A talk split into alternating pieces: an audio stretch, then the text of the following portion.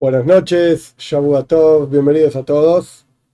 Baruch Hashem, gracias a Dios estamos en esta nueva clase para Bnei Noyach. Estamos estudiando el libro Mitzvahs Hashem, los preceptos de Hashem, que son, que es una explicación, perdón, de diferentes preceptos de la Torah, si se aplican o no para Bnei Noyach. Un segundito, por favor. No,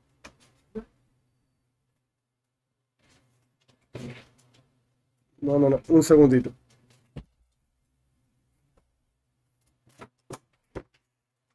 Perdón. Volvemos. Problemas técnicos. Ok. Estamos en el capítulo 21. Estamos estudiando lo que tiene que ver con idolatría.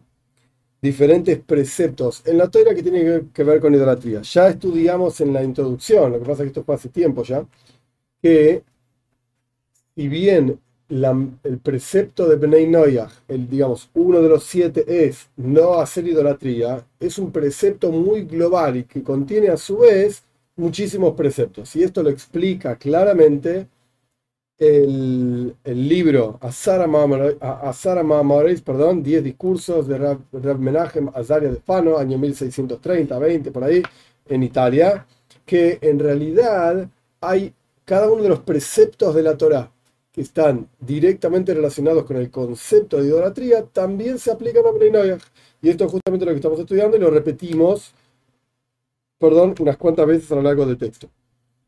Entonces, dentro de lo que es el estudio sobre idolatría en general, estamos estudiando uno por uno los preceptos para judíos que tienen que ver con idolatría y cuál es su aplicación o no para Bnei estamos de vuelta en el capítulo 21, que tiene a su vez varios capítulos, siete, vamos a empezar con el primero. Acá estamos hablando del precepto de no fijar tiempos, loile oinen, que la Toira lo dice clara, ahora explico qué es, paciencia. La Toira lo dice claramente en Parshas Ketoishim, y la Toira dice así, loise oinenu, no pongan tiempos. ¿Qué significa esto? Esto significa aquellos que dan tiempos y momentos y dicen tal tiempo es bueno para tal cosa, tal mes es bueno para tal otra cosa, etc. O al revés, y dicen, no empieces conmigo, ¿no? Por ejemplo, una persona vino a, cobrarle una deuda al otro y dice, no, pará, acabo de empezar el día y ya me estás cobrando. Dice que empecé mal el día, porque empecé pagando, no quiero, etc. Todas estas cosas están prohibidas. Fíjate, y esto estuve a punto de, estudiarlo con ustedes en términos de adentro del texto, pero realmente es demasiado largo y no nos va a confundir más de lo que nos va a aclarar.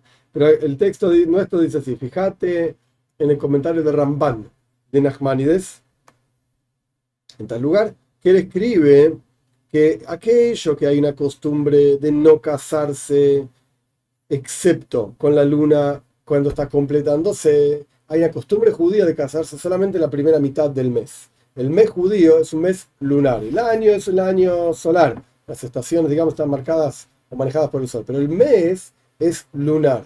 Entonces, sigue, quiero decir, sigue el ciclo de la luna. Entonces, cuando empieza el mes, la luna está nueva o prácticamente oculta. En la mitad del mes, el 15 de mes, la luna está llena.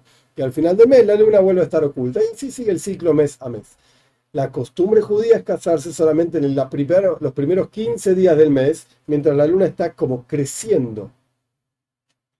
Ah, y me decís que, de vuelta, lo hice hoy nenu, no pongan tiempo para cada cosa. Entonces me estás diciendo que no hay que fijar momentos para decir este momento es bueno para tal cosa, este momento no es bueno para tal otra. Pero en la costumbre judía es casarse, por ejemplo, en la primera mitad del mes, que es cuando la luna está creciendo. Entonces sí ponemos tiempos.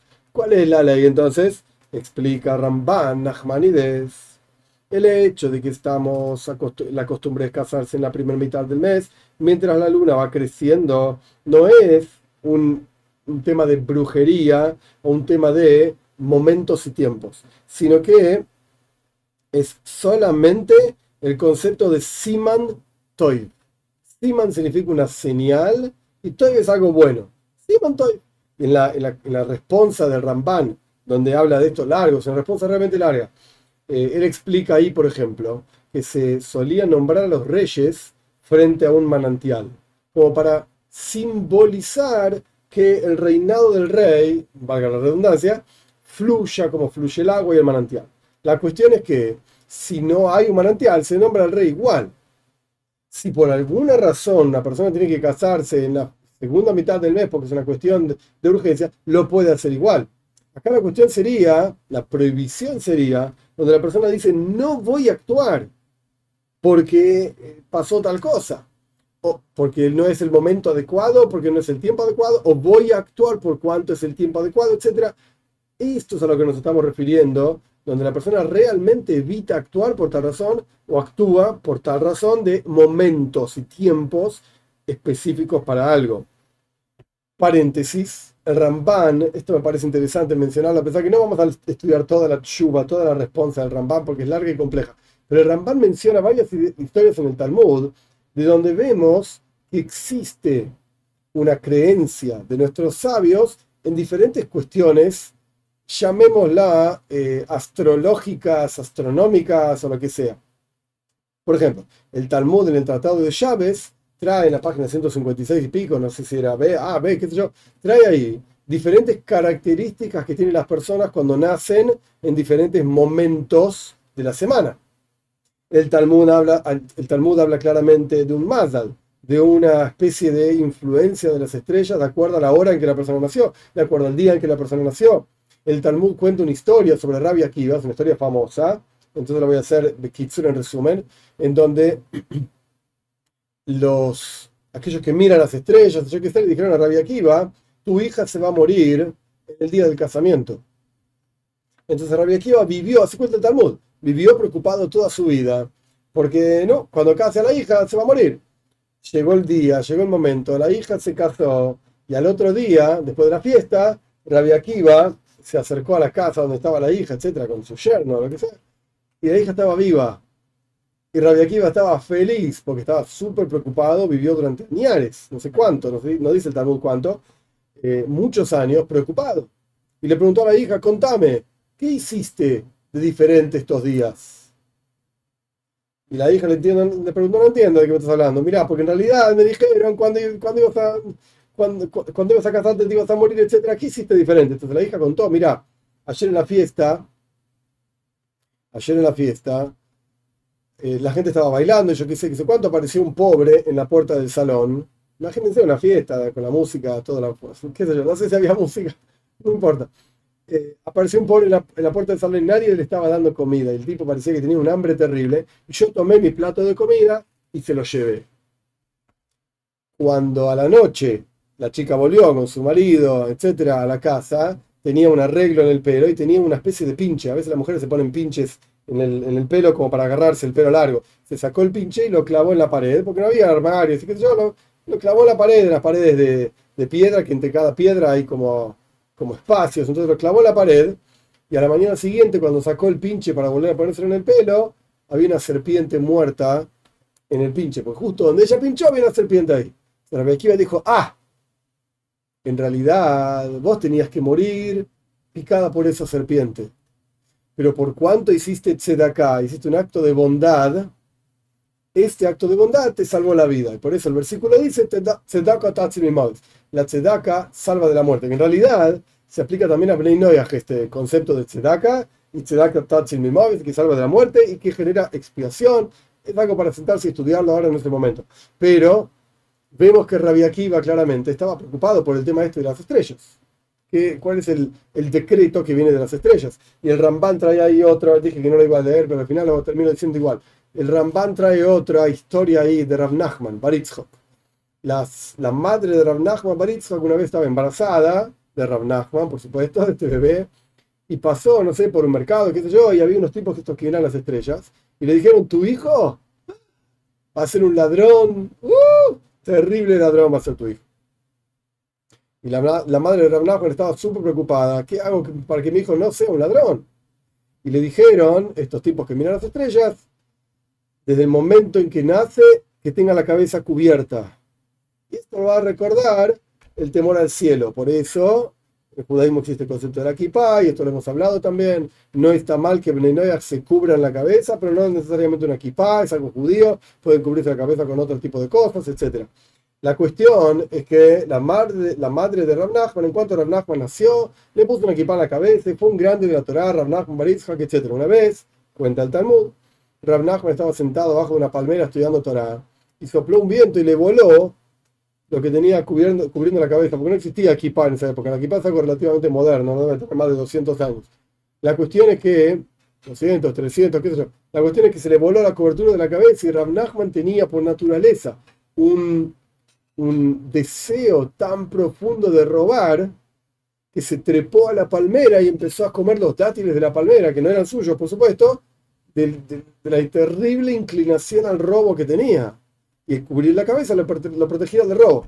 Y decir que vemos que estas cuestiones, efectivamente, nuestros sabios dicen que tienen algo de, de realidad, por así decir. Tienen algo de concreto Así que bueno, el punto es que no hay que involucrarse con esas cosas. El Ramban escribe ahí en la, en la responsa de él que tienen algún tipo de relación con cosas de idolatría, entonces no hay que relacionarse con esas cosas, pero no quiere decir que no existen esas cosas.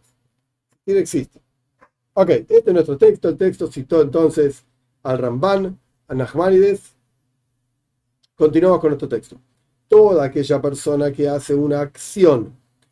Por cuanto los que observan las estrellas le dijeron va a pasar esto o aquello y el tipo actúa en base a eso, recibe latigazos, que hoy en día nos aplican, está hablando de judíos, hoy en día nos aplican los latigazos, después vamos a ver qué pasa con Bnei Y también, esto es algo discutible, es interesante, al respecto de magia. Pero hay acá la magia de la que estamos hablando, no sé por qué se corta esto. Ok.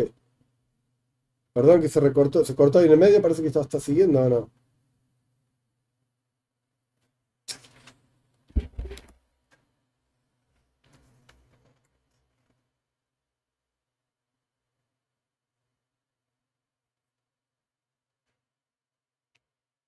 Ok, no sé qué pasa. Parece que está funcionando, pero en un momento se cortó y sigue funcionando ahora, no sé.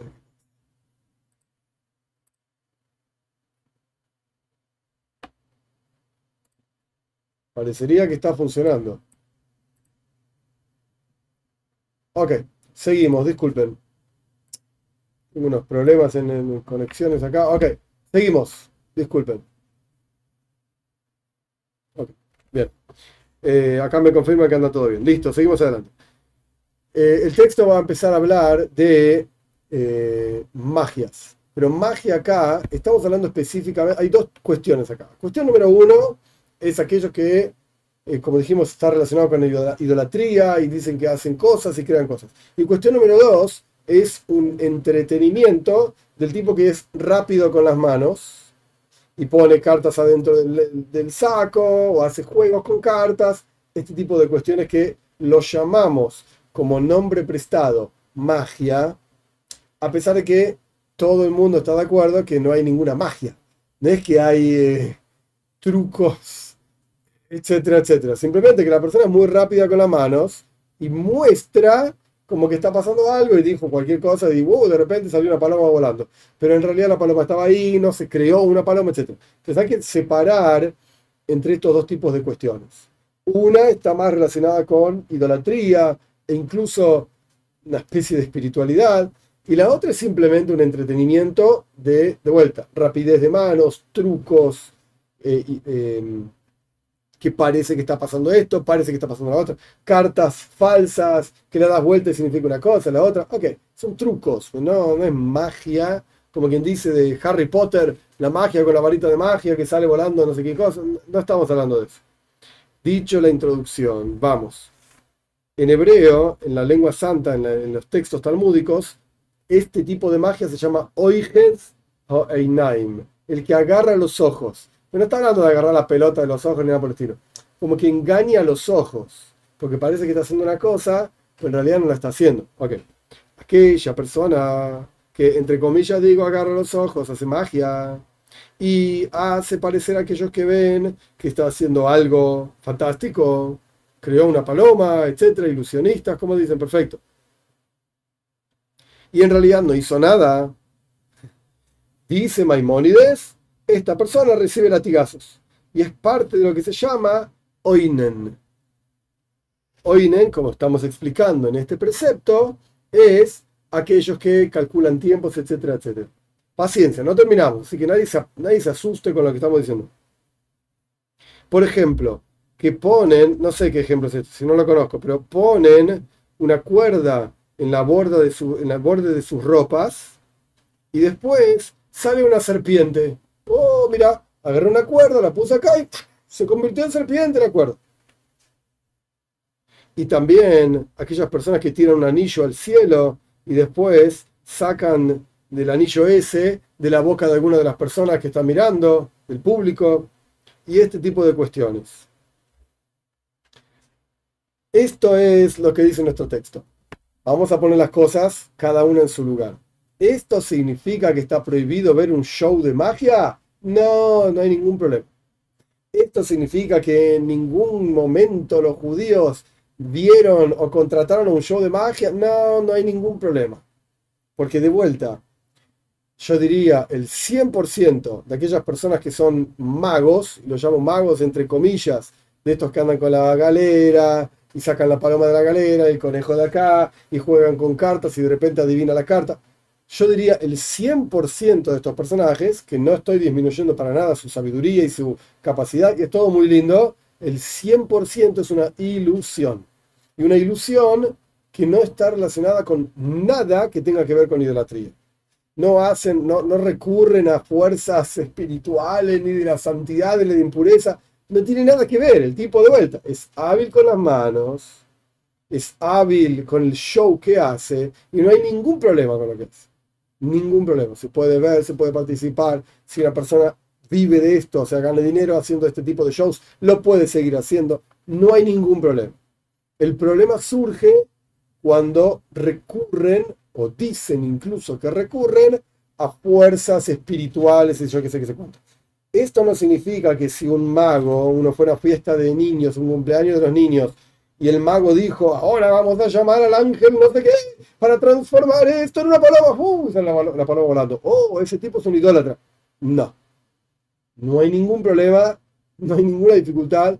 El tipo no es un idólatra, el tipo es un artista llamémoslo un artista. Están los que dibujan, están los que bailan, y está este tipo rápido con, con sus manos, rápido con, eh, con sus palabras, porque a veces son buenos para llamar la atención y poner la atención en un punto, mientras en otro punto están haciendo otra cosa, cambiando no sé qué cosa de lugar. Ok, yo no soy mago, pero sea como fuere, eso no tiene ningún problema. No hay problema. lo que estamos hablando acá es cuando recurren a otros otras cuestiones que hoy en día que yo sepa no existen. Fíjate en el Talmud en Sanedrin, en tal lugar, y en el Sifri, que es un Midrash, Parshas Shoiftim, donde habla de idolatría, etc. Ahí hablan del tema de eh, lo hice hoy, Nenú, de vuelta esto de poner tiempos, esto es lo que estamos estudiando, que se refiere a una persona que pasa por sus ojos algún tipo de líquido siete veces, una cosa rara, ¿sí? Y también los que dicen que ciertos trigos sirven para el sexto año y hay que arrancar otros tipos de trigos, es decir, gente que pone señales que no tienen, como hablamos la clase pasada, absolutamente ningún tipo de lógica, ni ningún tipo de señal positiva, como decir que la luna está creciendo, entonces tu, casamiento va a ser positivo, o, crecimiento, o que el manantial está fluyendo, entonces el rey, el reinado suyo va a fluir, sino que inventan cosas raras. Todo esto está prohibido, sino que lo que la persona tiene que hacer es alejarse de todo este tipo de adivinaciones, todo este tipo de cuestiones, confiar en Dios plenamente, apoyarse en Dios plenamente, y Dios es el que va a guiar los pasos del hombre. Punto. Avanzamos. La razón de todo este tipo de advertencias que da la Torá es que son todas tonterías plenamente. Y de esto, de estas cosas, la persona puede llegar a la negación de Dios en forma completa. la negación total de Dios. Pensando que todas las bondades de Dios en realidad no son por la providencia, porque Dios maneja el mundo, sino que esas bondades divinas son en realidad porque ocurrieron en un tiempo determinado, las estrellas las determinaron, etc.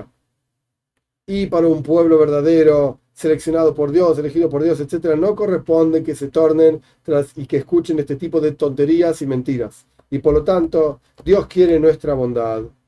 Y nos mandó a quitar de nuestro corazón todos estos pensamientos inapropiados y fijar en nuestro corazón que todas las bondades, todas las cosas terribles que pasan en el mundo todos son por supervisión y providencia divina de la boca de Dios, entre comillas, eh, y no de las estrellas. Esto lo escribe el Sefer Ahinuch, el libro de la educación que básicamente estamos estudiando eso también, nada más que desde la perspectiva de si se aplica o no. Esto lo escribe en otra mitzvah, en otro lugar. Y aquella persona, acá no dice de dónde lo sacó esto, pero es interesante.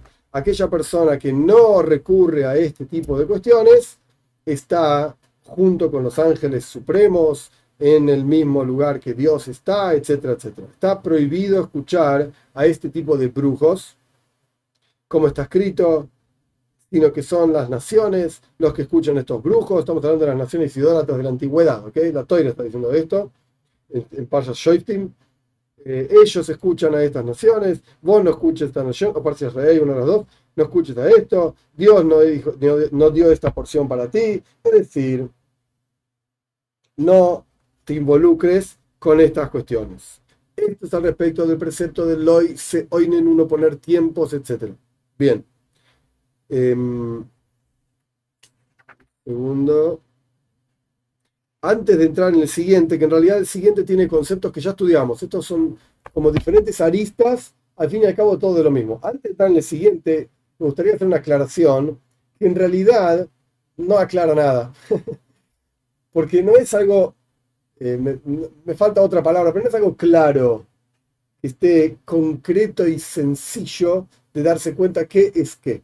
Nosotros venimos estudiando ya en las últimas clases todo este asunto de brujería, nihush, hoy y doini, que eran tipos de idolatría. Estamos estudiando hoy, hoy eh, eh, en la clase pasada, perdón, lenajesh, brujería, si hablamos que también de Eliezer y el, sirviente de Abraham, hablamos de Yoinasan y señales y qué sé yo qué sé La realidad es que no está 100% claro y sencillo, fácil, un texto que uno pueda leer y decir, ah, ya entendí, como quien dice, che, ¿cuánto es uno más uno? Y no sé, es complicado. A ver, vamos a estudiar. Y de repente encontré un texto y dice, mira, uno más uno es dos. Ah, listo, asunto resuelto 1 más 1 es 2, ya está, seguimos adelante.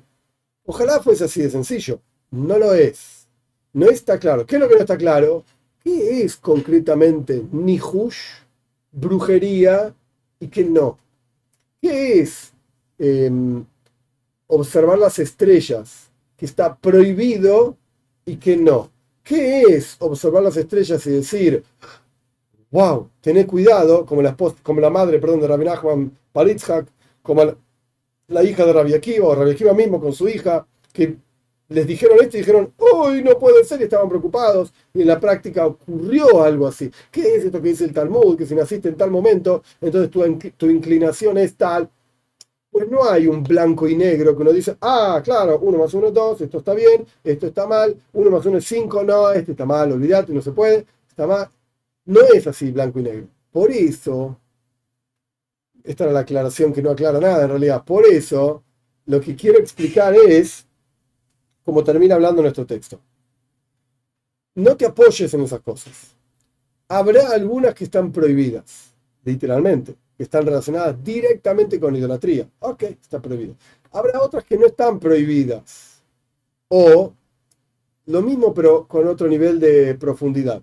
Habrá algunas que son reales como la madre de Rav Nachman que estaba preocupado por su hijo, porque que era una tonta, pobrecita, era real. Maimónides, el Rambam, nosotros lo estudiamos anteriormente, te va a decir, olvídate, son todas tonterías.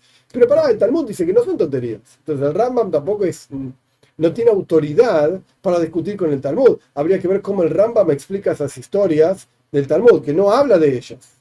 Hasta donde yo sé, en ningún lado El Rambam solamente dice, tanto en el Moir Nebujim, en, en la Guía de los Perplejos, Mishneh Torah, son todas tonterías. Ok, es muy fácil decirlo, pero ¿y qué haces con las páginas del, del Talmud que dicen que no son tonterías? Y el Rambam conocía perfectamente lo que dicen esas páginas en el Talmud. Entonces habría que ver qué es lo que opina, no lo sé. Entonces, habrá algunas que son tonterías y habrá otras que no. Que no son tonterías, son realidades. No necesariamente estamos forzados a esas realidades. Si la persona nació en un momento determinado que, representa, el Talmud mismo dice, representa que la persona es Shoifech Domim, le gusta ver sangre, y le gusta ver sangre vertida, y bueno, que el tipo se vuelva Shoihet, Shoihet es el matarife ritual, que se vuelva un Moyer, el que hace la circuncisión, le ve sangre, pero hace algo positivo, y no que ande matando gente por ahí. Pero, de vuelta, habrá algunas que son reales, otras que no son reales. Pero aún así, todo el mundo está de acuerdo, sin excepción, que no es lo mejor para apoyarse en eso. Que no es el enfoque que una persona debería darle a la vida.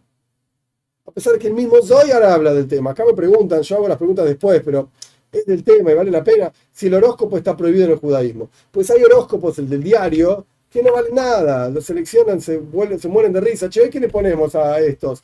Y ponerles que van a ganar mucho dinero. ¡Wow! El tipo está feliz, leyó en el diario que va a ganar dinero, está feliz.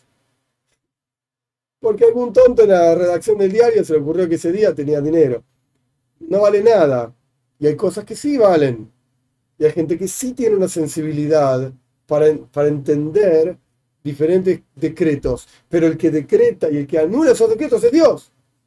Entonces él tiene poder de anular el decreto. De hecho, el Ramban, que es la responsa que estábamos, que yo no la leí, pero el Ramban mismo menciona esa responsa, tenés que rezar, tenés que cumplir preceptos. Esto tiene más poder que cualquier horóscopo. horóscopo perdón.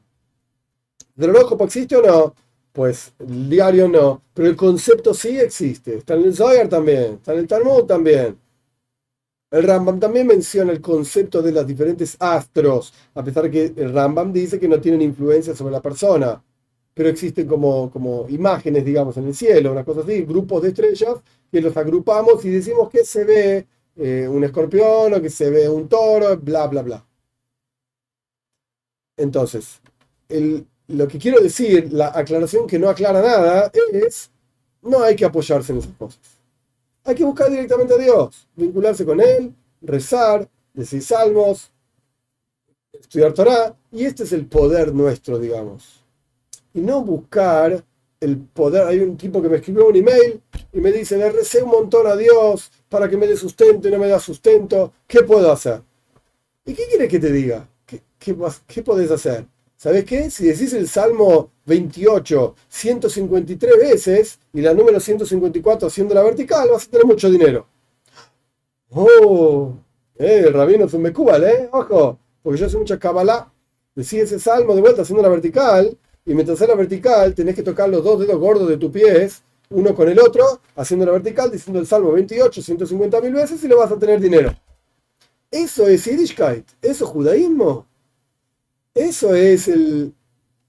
Este es nuestro vínculo con Dios. Dios es un pobre tonto, yo lo único que quiero es dinero.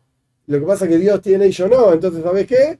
Está escrito en algún librito en algún lado que lo inventó algún payaso en internet que diciendo el salmo no sé cuánto tantas veces, haciendo la vertical, tocando los dos dedos gordos de los pies mientras hace la vertical, vas a tener dinero. Y la gente ahí haciendo la vertical, tratando de tener dinero. Eso no tiene nada que ver con judaísmo. Y no estoy hablando de judaísmo para judíos, es una clase para Novia. Eso no es el mensaje del judaísmo. Eso no sé de quién es el mensaje, más allá del invento que yo dije del salmo haciendo la vertical. No está escrito en ningún lado, obviamente. Pero esto tiene que ver con todas las seculoids y con todas las, medicinas fantásticas que la persona dice, el secreto de la riqueza judía, el salmo no sé cuánto, tantas veces. Vamos a tener dinero. ¿Sabes qué? Todos los judíos estarían llenos de dinero si fuese así de fácil. Y no es la realidad. Y lo que la gente dice, ah, los judíos tienen plata. Sí, está bien, así como hay judíos con plata, hay judíos sin dinero. Y así como hay no judíos con dinero, hay, no judíos sin dinero. Hay que ver. Si fuese tan fácil, fuese mecánico, ¿sí? Uno más uno es dos. Decir el Salmo 38 ciento veces, tantas veces y tenés dinero. Ojalá fuese así de fácil, y todos tendríamos dinero, y el mundo sería más feliz. Pero no es así. ¿Por qué no es así? Porque acá el único que maneja todo es Dios. No hay otro. Y Él es el que decide quién va a tener dinero, cuándo va a tener dinero y cómo va a tener dinero. Por ahí pasa la cuestión. ¿Cuál es nuestro vínculo con Dios? ¿Cuál es nuestra relación con Él? ¿Qué me importa el Salmo 38, 150 veces haciendo el vertical, tocando el dedo gordo uno con el otro? Salí, no quiero eso. Yo quiero estar con Dios. Yo no quiero mis dedos gordos tocándose mientras hago la vertical. Yo quiero Dios. Es todo. Con dinero y sin dinero. Con salud y sin salud. Y que todos los seres humanos del mundo tengan salud. Y que todos los seres humanos del mundo tengan dinero que necesitan. No estoy diciendo que no es importante, porque la realidad es que todo, todo el mundo necesita cosas. Está bien, no hay ningún problema. Dios creó un mundo así. Pero ¿sabes qué? Si Dios no te da el dinero, debe ser porque no quiere. No porque vos no dijiste el Salmo 38 150 veces.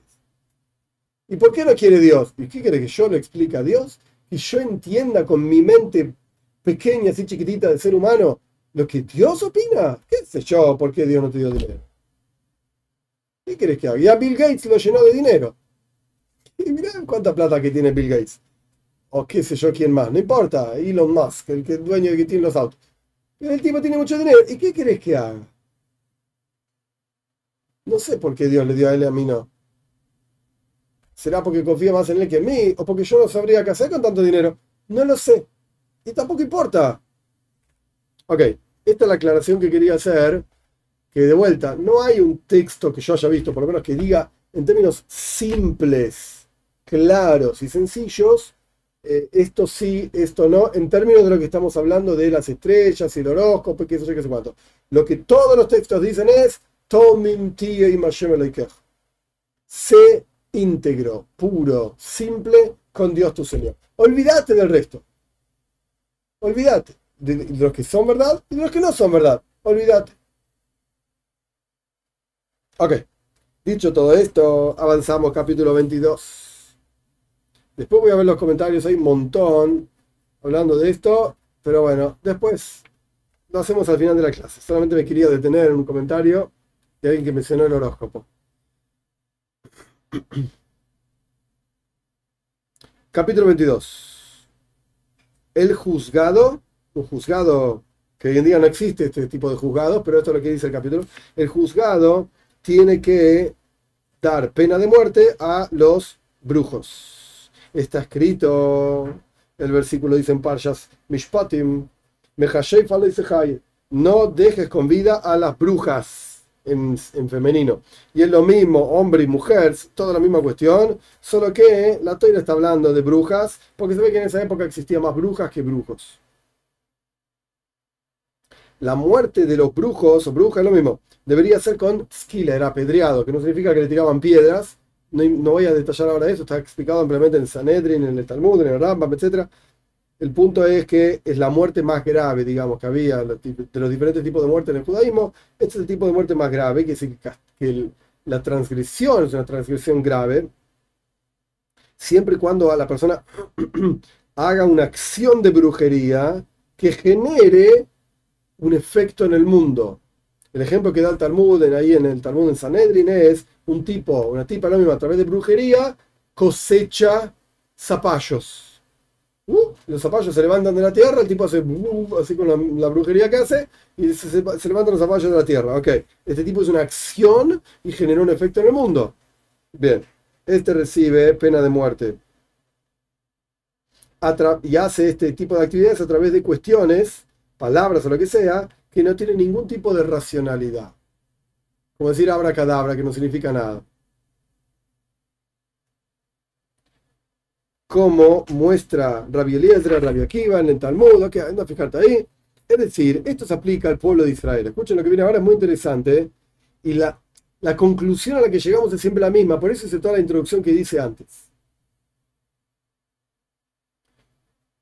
Em, esto se refiere, o sea, el Talmud está hablando al respecto de judíos, el, el tema de brujería y la pena de muerte, etcétera, etcétera. Pero al respecto de Bnei Noyach, de acuerdo a la opinión que dice que Bnei Noyach tienen una prohibición bajo pena de muerte contra la brujería, y esto es un concepto que ya se repitió un montón de veces en nuestro texto, porque todo gira al final alrededor de esto Entonces, por cuanto, según esa opinión, que no es la halajá, lo vamos a decir en un minuto, me lo digo ahora para que quede claro.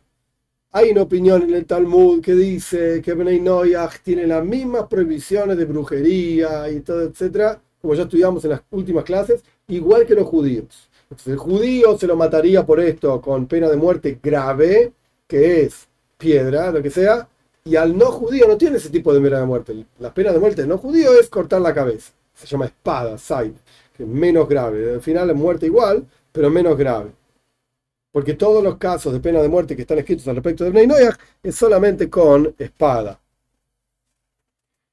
Esto es de acuerdo a la opinión que dice que Bnei Noyach tiene la mismo, el mismo tipo de prohibición al respecto de brujería que los judíos.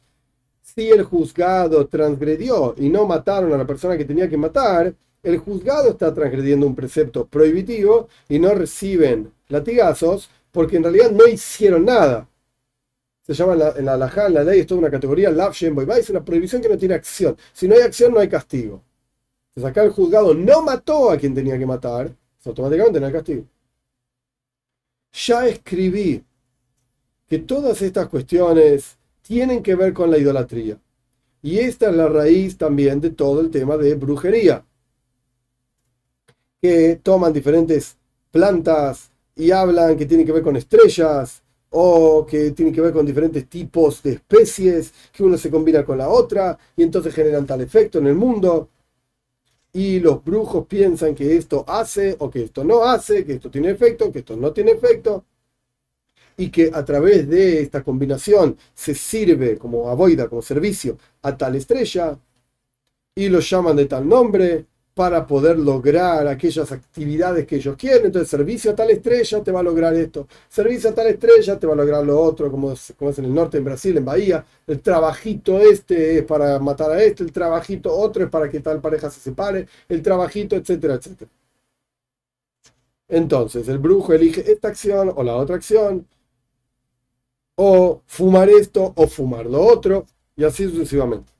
Por lo tanto, opina Rabbi Shimon y Rabbi Yois en el Talmud que Bnei Noyach tienen esta prohibición de brujería porque está relacionado con idolatría y automáticamente el juzgado judío, que hoy en día no existe, pero el juzgado judío en, Yerushalayim tendría que aplicar la pena de muerte para brujos no judíos también. Porque la intención de la Torah es anular y borrar por completo la idolatría. Y que la gente no piense que son las estrellas las que te hacen el bien o no te hacen el bien, y así sucesivamente, porque en realidad todo es la voluntad de Dios. Punto. Sin embargo, y esto ya lo dijimos mil veces, sin embargo, la halajá, la ley no es como Rabbi Yoisi Rabbi Shimon en este caso. Es decir, que Bnei Noyach no tienen el mismo tipo de prohibición que los judíos al respecto de la brujería. No de la idolatría, de la brujería. Sin embargo, ya te escribí muchas veces que a pesar de que la ley no es así, ¿qué representa eso? Que Bnei no tienen pena de muerte por el tema de brujería, pero aún así está prohibido y tienen que alejarse de todo ese tipo de cosas. Esto ya lo repetimos mil veces. Porque todo este, todo ese tipo de cosas llevan hacia la idolatría y automáticamente el juzgado judío, que de vuelta hoy en día no existe, pero estamos explicando un precepto, cómo funcionaba. El juzgado judío tendría que castigar a los brujos no judíos de acuerdo a lo que ellos les parezca bien, para alejar a la gente de esto. Y ya escribí que el Ramá de Fano, el Menaj Mazario de Fano, contabilizó entre los 30 preceptos, que es conocido esto también, hay un lugar en el Talmud donde dice, donde dice que son 7 preceptos, hay otro lugar en el Talmud donde dice que son 30 preceptos de Benei estoy hablando específicamente, el Ramá de Fano, el homenaje Mazaria de Fano, ya escribió, Fano es en Italia, no en Italia, ya escribió que entre los 30 preceptos de Benei está, este concepto, está este concepto de brujería. Entonces vemos como existe un legislador con autoridad que nadie lo discute, que menciona que sí están prohibidos con pena de muerte en idolatría. Y escribió el homenaje Mazaria de Fano, el Ramá de Fano, que este asunto de la brujería es una ramificación de la idolatría. Y entonces, aquí tenés una prueba clara de que todo este tipo de actividades que venimos estudiando en las últimas clases están todas prohibidas para Beninoia. a pesar de que no reciben pena de muerte concreta, pero están prohibidas igual. Bien. Y hay que observar, dice el texto. De, de hecho, este párrafo que estamos leyendo ahora termina en el asunto requiere mayor análisis. No tiene conclusión, pero estamos estudiando para entender un concepto. La conclusión ya la dimos. La conclusión es, aléjense de todo esto. Punto. Podríamos cerrar el libro y hacer otra cosa. Aléjense de esto. Pero estamos profundizando, entendiendo cómo funciona la cosa alágica legal. Hay que analizar si también Noyaj efectivamente tienen prohibido todo esto. Porque si vamos a decir que todas estas actividades que venimos estudiando, y que vamos a estudiar algunas más todavía, falta bastante en, teoría, en realidad, falta bastante, perdón. Y vamos a decir que todas estas actividades están relacionadas con idolatría, son una especie de ramificación de la idolatría, y esto es lógico también. Entonces, es verdad, están prohibidas para Bnei Noyaj, prohibidas literalmente, a pesar de que no reciban pena de muerte, pero están prohibidas igual.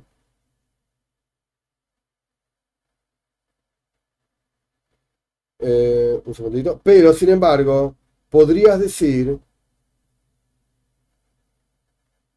Perdón, esto es lo que dije recién. Están prohibidas igual a pesar de que no reciben pena de muerte. Pero, sin embargo, en un comentario de Toysfix en el Talmud de Sanedrin suena que Bnei ni siquiera tienen prohibido este tipo de actividades.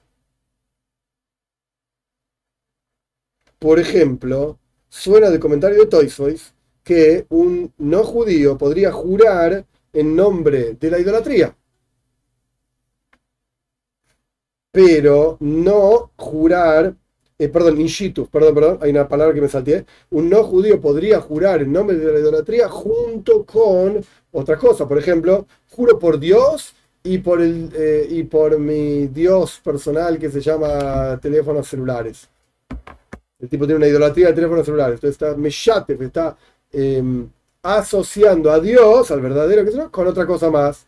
Suena el comentario de Toys Voice que no está prohibido para Bnei Y puede ser que solamente lo que no está prohibido es cuando asocian a Dios con otra cosa. Pero rezar, perdón, pero jurar por la idolatría propiamente dicho estaría prohibida. Y Bnei que lo tenían prohibido, etc. Y esto hay que analizarlo.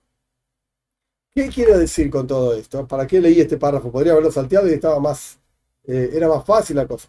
Lo que quiere decir es, hay ciertos asuntos en el análisis de, los textos de Toira que no están claros, no están concluidos, no son sencillos.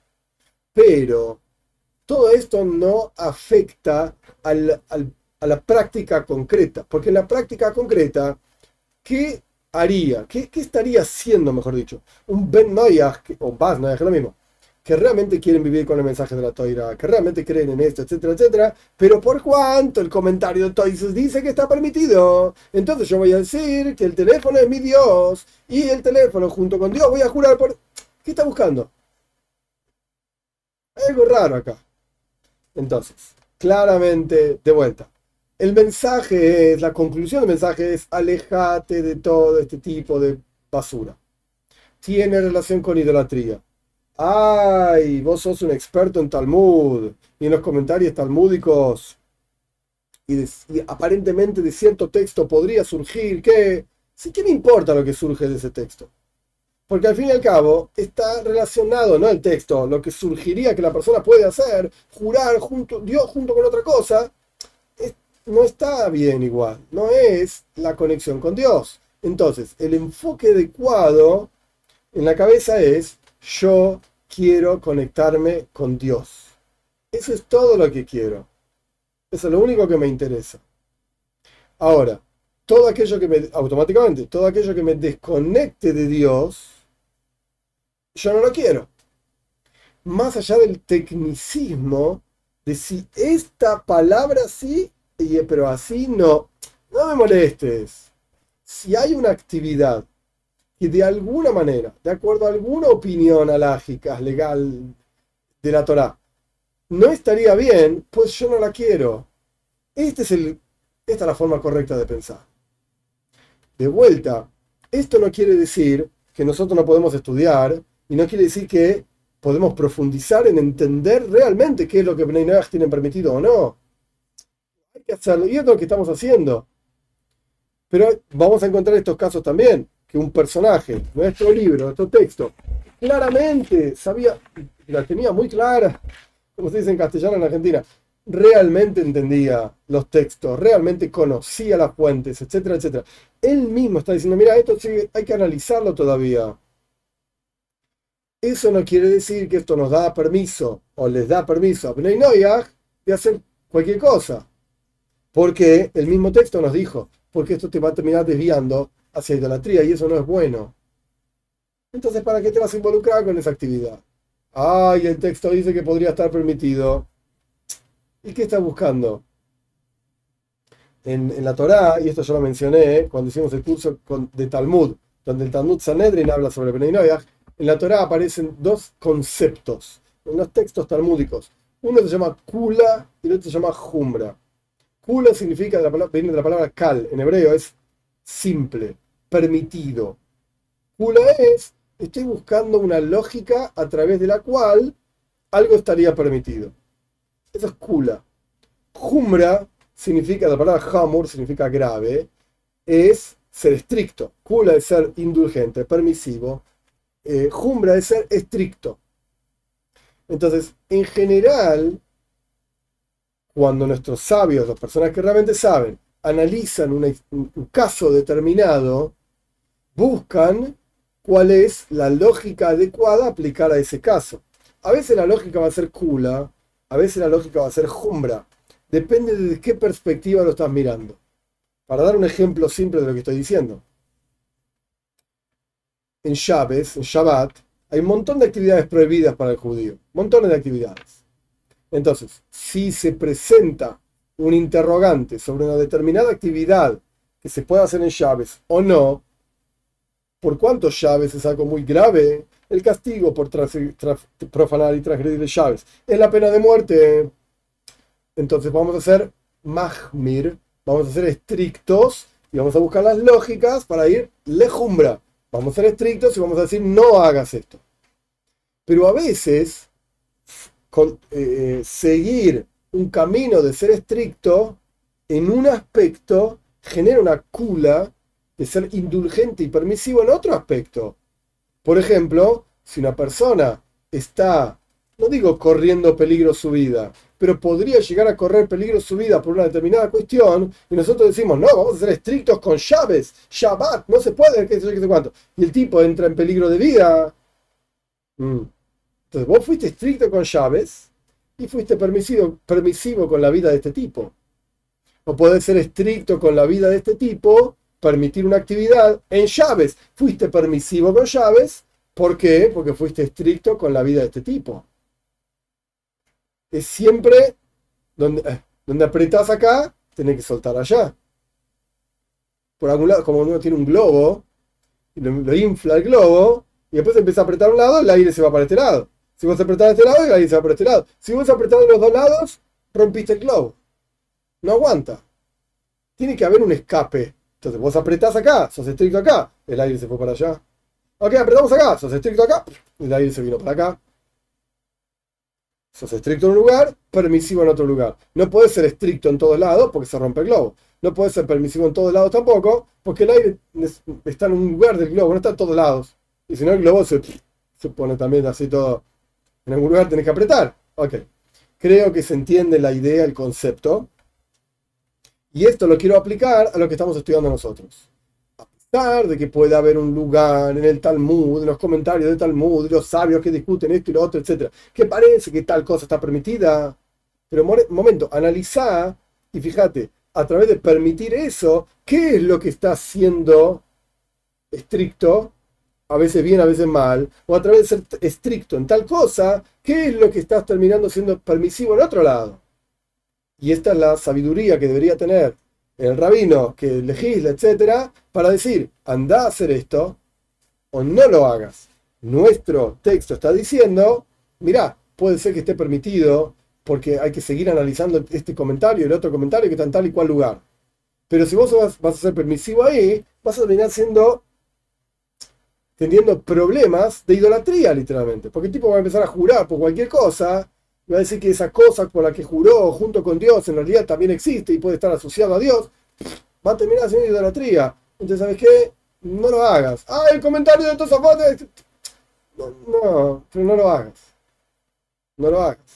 Ok, creo que está claro. Vamos a hacer un capítulo más, que es un capítulo cortito, y después vamos a las preguntas. Este capítulo 24 se refiere al precepto 87, que es la advertencia de Madiach. Madiach es una persona que desvía a otro para hacer idolatría. Vamos a ver. Dentro, incluido dentro de esta prohibición, que no se escuche en tu boca el nombre de idolatría. O sea que no menciones a la idolatría, no hables de el ídolo X o Z, como vamos a ver en un minutito. La advertencia de no desviar a otro para hacer idolatría. Es decir, que no llames a una persona para que haga idolatría o no lo alientes a hacer idolatría. Incluso si la persona que está alentando al otro a hacer idolatría, él mismo no hace idolatría, pero vos estás alentando a otro que haga idolatría, no hagas ninguna de estas actividades, incluso si la persona no hizo, eh, quiero decir, no hizo estas actividades, solamente llamó y le dijo al otro, anda y hacelo, se llama Madía. Se llama que desvió al otro igual.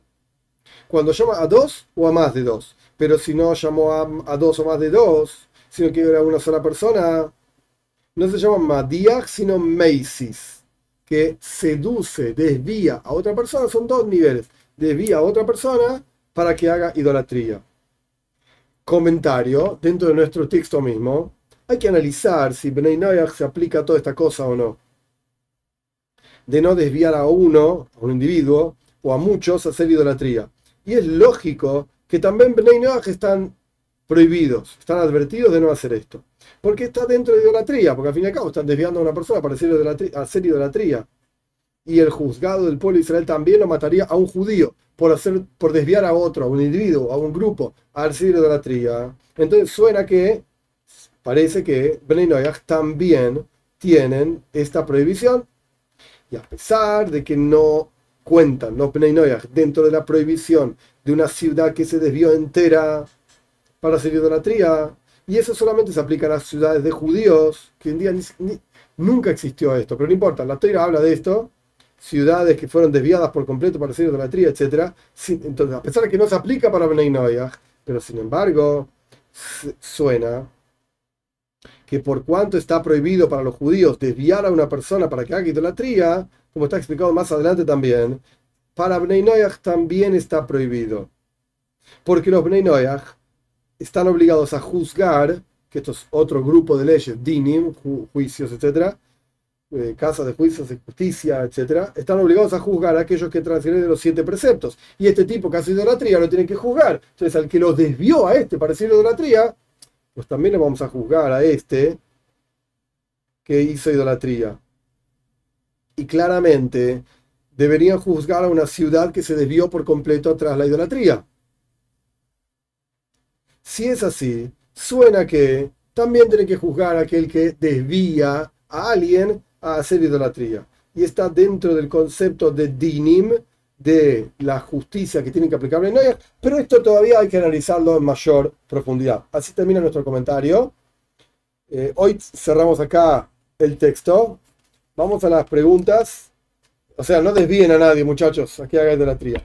Veo que hay un montón de comentarios eh, y estuvo complicada la cosa. Primero que nada, Fernando Madera, Oscar Martínez, José Menjivar, muchísimas gracias por el apoyo es extremadamente importante y significativo. Que les dé, que Dios les dé bendiciones para todo lo que necesiten en curación, en sustento, en alegría, etc.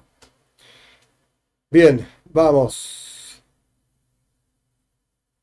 Fernando Madera dice, yo nací un viernes a las 19, ya en Chávez. En los últimos meses de mi trabajo me, me dieron como día franco el viernes, volviendo a las tareas el sábado a las 19. De esa manera descanso ya.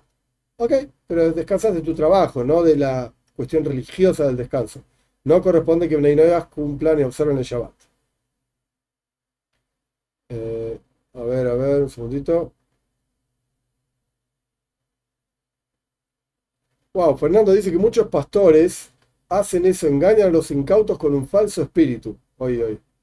Hay que alejarse de esas cosas.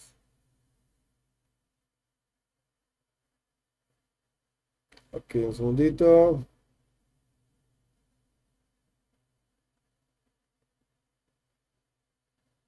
Ok, María, Do Carmo, Aventura en Cuatro Patitas, hablan del tema de la magia que yo expliqué.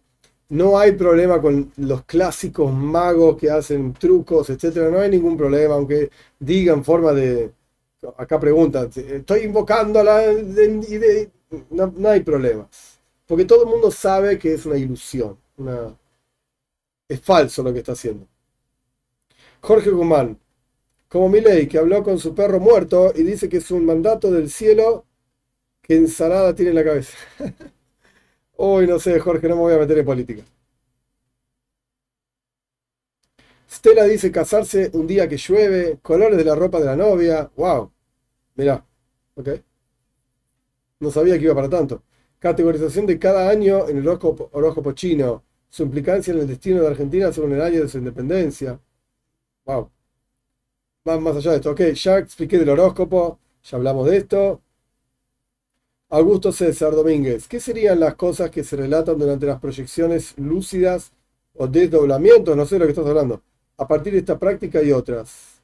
La concienciología propuso todo un modelo multiexistencial. No tengo la menor idea de lo que estás hablando, Augusto. María dice que tiene miedo, no tengas miedo.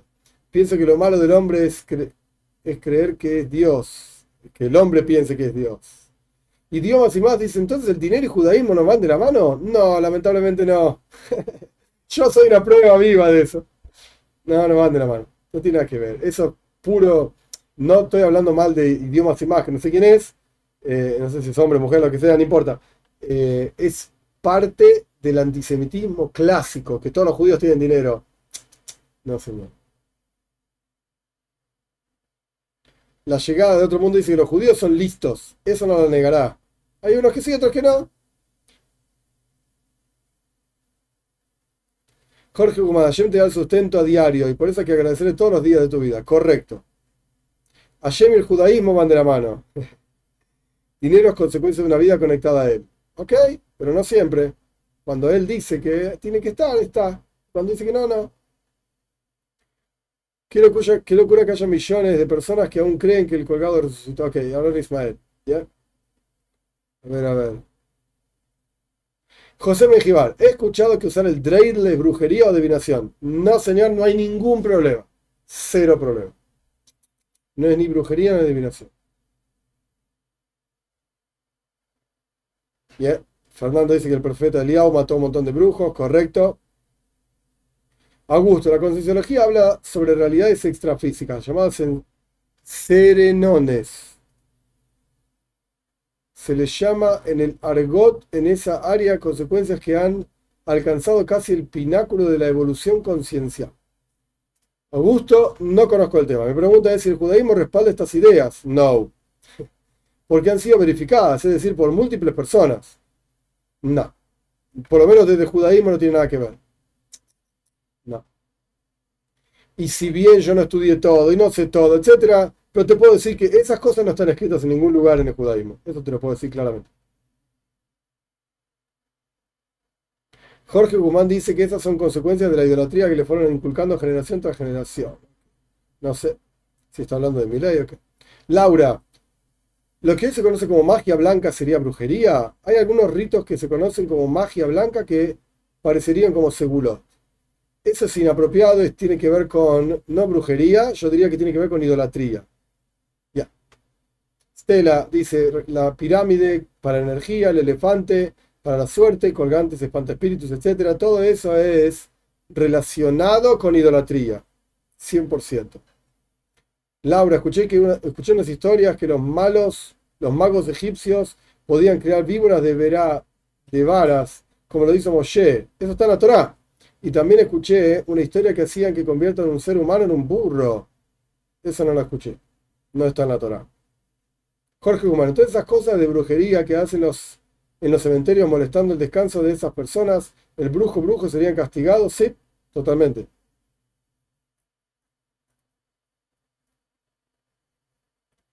Ok. Un segundito.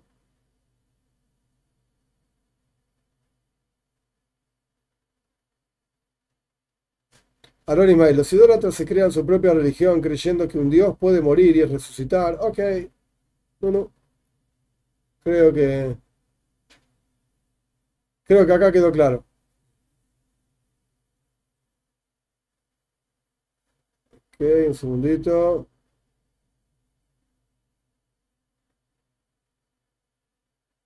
Manuel Riz. A mí me ofende desde Concordia, a mí me ofende escuchar a rabinos que, responden a cristianos diciéndoles que se queden donde están. Creo que estás hablando de, rabino Chapán. Que se queden en ese camino o que les dan respuestas tibias para no ofender. ¿Y por qué tiene que ver con dinero? En realidad les están haciendo un mal a la gente. No hay que poner tropiezos delante de un ciego, ¿correcto? Emanuel yo nací un 14 de Adar, 5753.